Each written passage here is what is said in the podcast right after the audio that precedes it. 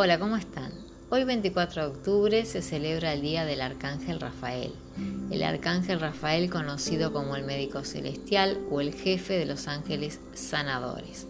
Este arcángel rige el día jueves bajo el rayo verde justamente de sanación.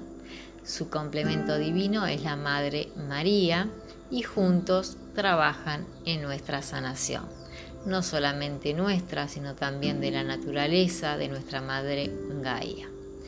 Este arcángel podemos convocar su energía cualquier día de la semana, ya que rige el día jueves, pero podemos convocarlo cuando lo sintamos, cuando tengamos la necesidad de sanar algo físicamente, emocional o alguna situación que deseamos sanar podemos cerrar nuestros ojos, visualizar una luz verde que comienza a descender por nuestro chakra corona, pasando por todos nuestros chakras, sanando así cualquier bloqueo energético que podamos tener y agradeciendo siempre su presencia.